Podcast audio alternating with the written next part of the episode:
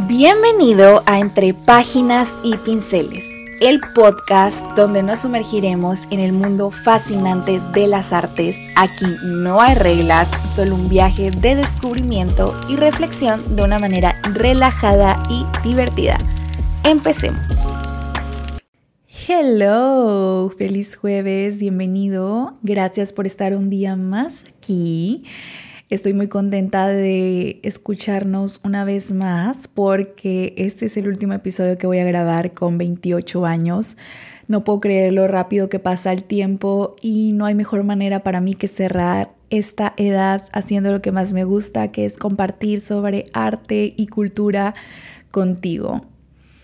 El día de hoy vamos a hablar sobre un libro que a mí me gustó mucho, se llama En defensa de Milón y bueno, ya sabes que a mí me gusta siempre darte una introducción en la vida del autor antes de comenzar. Así que vamos a hablar de Cicerón primero. ¿Quién era Cicerón? Bueno, para ello nos vamos a apoyar en la obra de Plutarco, Vidas Paralelas, quien también fue citado en el episodio en donde hablamos de Alejandro Magno. Recordemos que Plutarco era un historiador de origen griego que nació por ahí del año 50.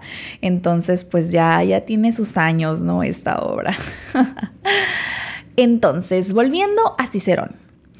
Conocido como el mejor orador y poeta de todos los romanos, famoso por ser un excelente abogado, una figura de gran renombre en la República de Roma y un gran impulsor de la filosofía, tomando sus bases de los griegos, los estoicos, Platón, Aristóteles, llegando a redactar varias obras, pero de eso tendremos que hablar en otra ocasión porque es tema completamente aparte. Cicerón nació en el año 106 antes de Cristo. A esas fechas nos estamos remontando un 3 de enero y falleció en el 43 también antes de Cristo. Plutarco nos cuenta que su madre, Elvia, venía de una buena familia, pero que su padre supuestamente se crió en un lavadero. Y su nodriza desde muy pequeñito profetizó que él sería un gran ser humano para Roma y esto no tardó mucho en manifestarse, pues conforme fue creciendo sobresalió por su ingenio, su capacidad para las letras y por ser un gran fan de las artes y las ciencias. Pasó una temporada en Atenas y viajó a otros países también, teniendo como objetivo el poner en práctica sus habilidades oratorias e instruirse. Ya de vuelta en Roma era frecuentado por ciudadanos destacables como el mismo Pompeyo, quien no dudaba en pedirle consejo. Desempeñaba también funciones de abogado y tenía una muy buena carrera política. Claro que como toda persona de poder, pues siempre hay conflictos y tenemos uno de los primeros que fue de gran relevancia, lo que sucedió con Lucio Catilina.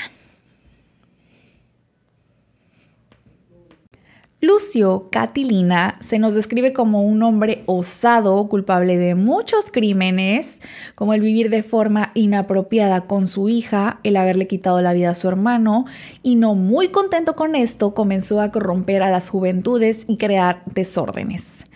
Posteriormente querer también tomar el poder de la República y para lograrlo pretendía también con ello asesinar a Cicerón, pero afortunadamente este fue advertido por uno de los senadores y pronunció sus discursos denominados las catilinarias. El desastre siguió y siguió, siguió un rato hasta que surgieron pruebas de más personas involucradas en estas revueltas y Cicerón las expuso al Senado en donde Catón solicitó la pena de muerte para estos, quien Cicerón posteriormente aplicaría.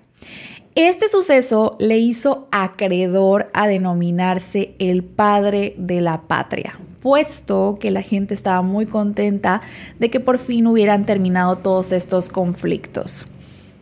Lamentablemente, como sucede siempre que te va bien en la vida, y encima que también el hombre no era muy humilde, se ganó la envidia de muchos y pues literal no soportaban que se autoelogiara ante ellos. Y ya tiempo después tienen lugar los acontecimientos que dan lugar a la defensa que nos narra el libro del que vamos a hablar el día de hoy. Y entra en escena uno de los personajes principales de nombre Clodio. Pues resulta que este individuo tenía sus que veres con la esposa de César, sí, Julio César, Pompeya, y se infiltra en una casa en la que solo tenían permitido el acceso a las mujeres para poder verla. Por un conflicto de chismes y diretes y todas esas cosas, Em, la esposa de Cicerón tenía ahí conflicto con la de Clodio. Entonces, para quedar bien con su mujer, Cicerón declaró en contra de Clodio cuando se le estaba juzgando por el altercado con la esposa de César.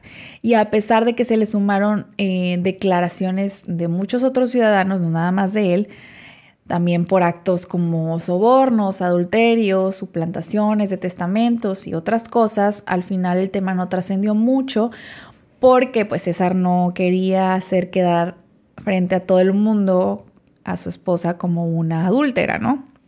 Entonces, pues bueno, la situación de Claudio hasta ese momento quedó así.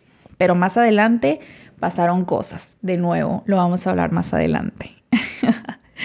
Cuando comenzaron las fricciones entre César y Pompeyo, Cicerón estuvo muy dudoso entre el partido que debía tomar, pero ya mejor cuando César tomó el poder, él se retiró un tiempo de la vida política y se dedicó a la filosofía.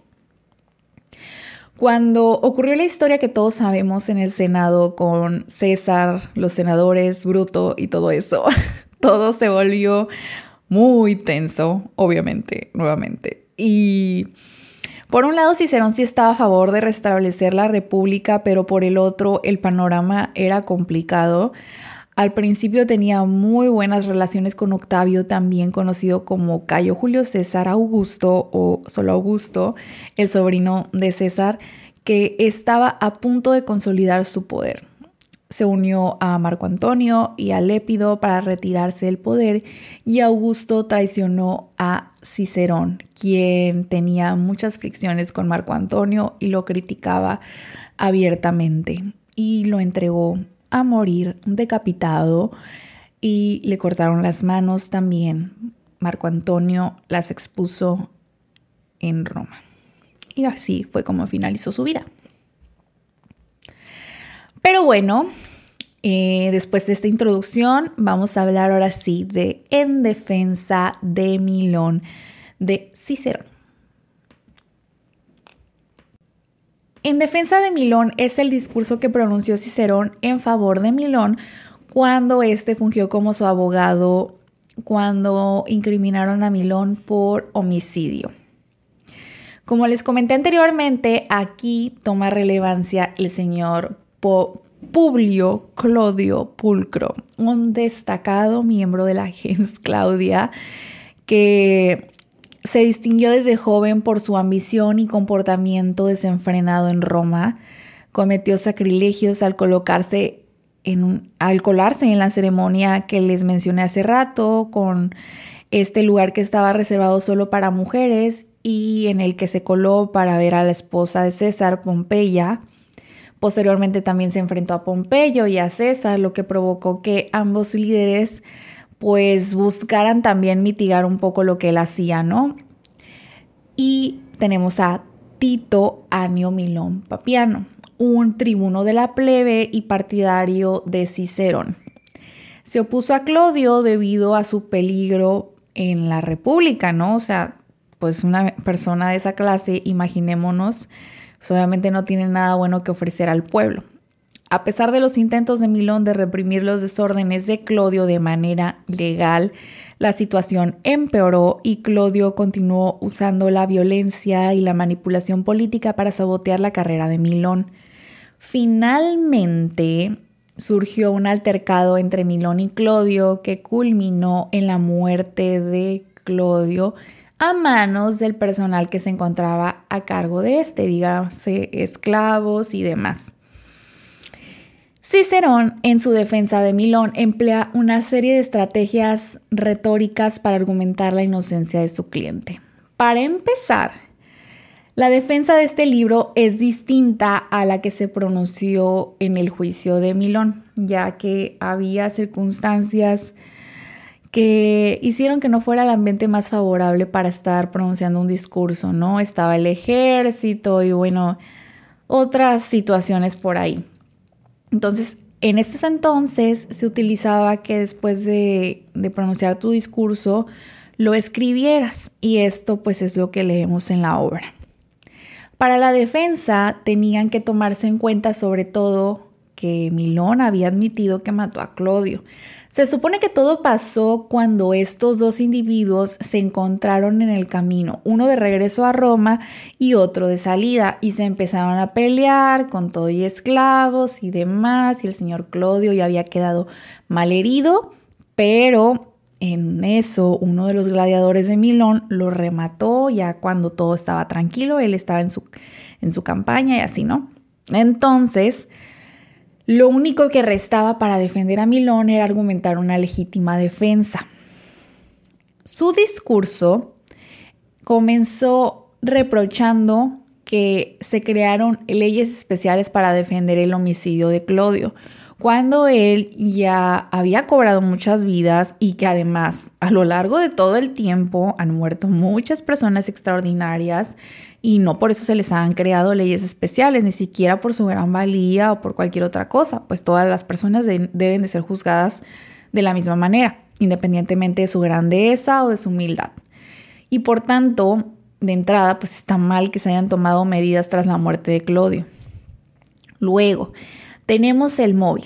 ¿Cuáles eran las razones que tenía cada uno para matar al otro?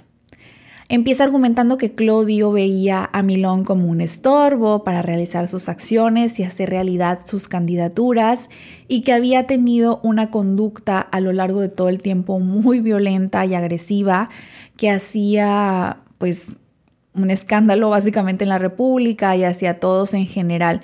Y por tanto, Milón, si hubiera querido, hubiera podido asesinarlo de manera justa frente a toda la gente y nunca lo hizo. Por tanto, el día en que todo sucedió, hubiera sido muy absurdo que Milón hubiera matado a Claudio en situaciones tan desfavorables intencionalmente, sino que pues simplemente se defendió. Entonces, Cicerón basó básicamente su defensa en estos dos argumentos. Pudo haber tratado con otros métodos, como el hacer ver también las buenas acciones y la buena fama que tenía Milón para exculparlo, sin embargo, optó por lo que ya les platiqué ahorita. Y no les voy a decir cuál fue el veredicto final, si funcionó, si no funcionó, eso ya lo tendrán que averiguar ustedes.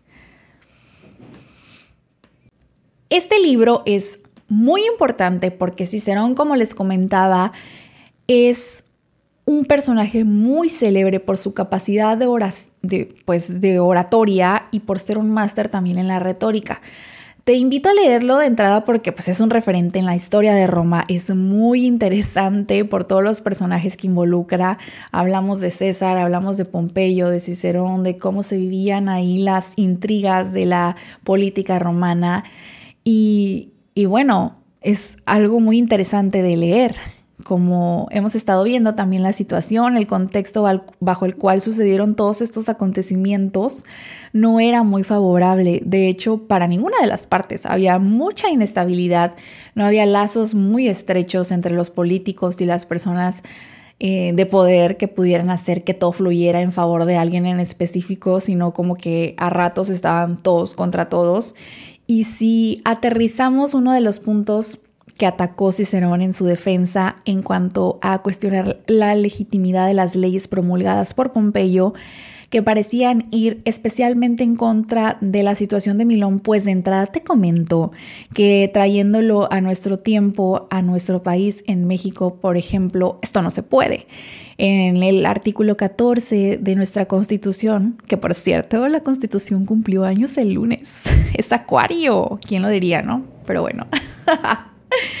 a ninguna ley se le puede dar efecto retroactivo en perjuicio de ninguna persona.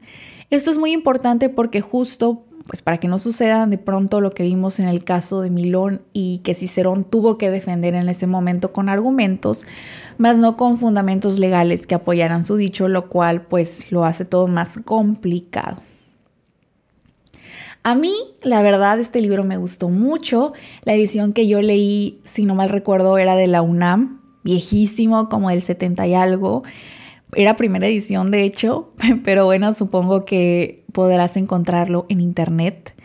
¿Y, a quién se lo recomendaría? Pues a la gente a la que le encante la historia y disfrute de ese contraste que existe entre la actualidad y lo pasado, aquellos que sean curiosos de cómo se vivían ciertas situaciones en tiempos muy remotos. Recordemos que todo esto pasó antes de Cristo, imagínense, vale oro todo esto es súper importante y a mí me encanta. Y por supuesto a los estudiantes de derecho, a los abogados y así. Tengo muchas ganas de hacer otro video hablando de Cicerón, pero ya enfocado en la parte de la filosofía, que ya es otro tema completamente distinto. Pero bueno, hemos llegado al final del episodio. Muchas gracias por haberme escuchado y estamos por ahí el otro jueves en contacto. Adiós. Y con esto llegamos al final de otro episodio de Entre Páginas y Pinceles. Espero que hayas disfrutado tanto como yo este viaje. Te agradezco de todo corazón que me hayas acompañado y espero que sigas disfrutando de los próximos episodios. Te invito a seguirme en mi Instagram, Musefelin, para estar al tanto de nuevas cosas de arte. Hasta la próxima.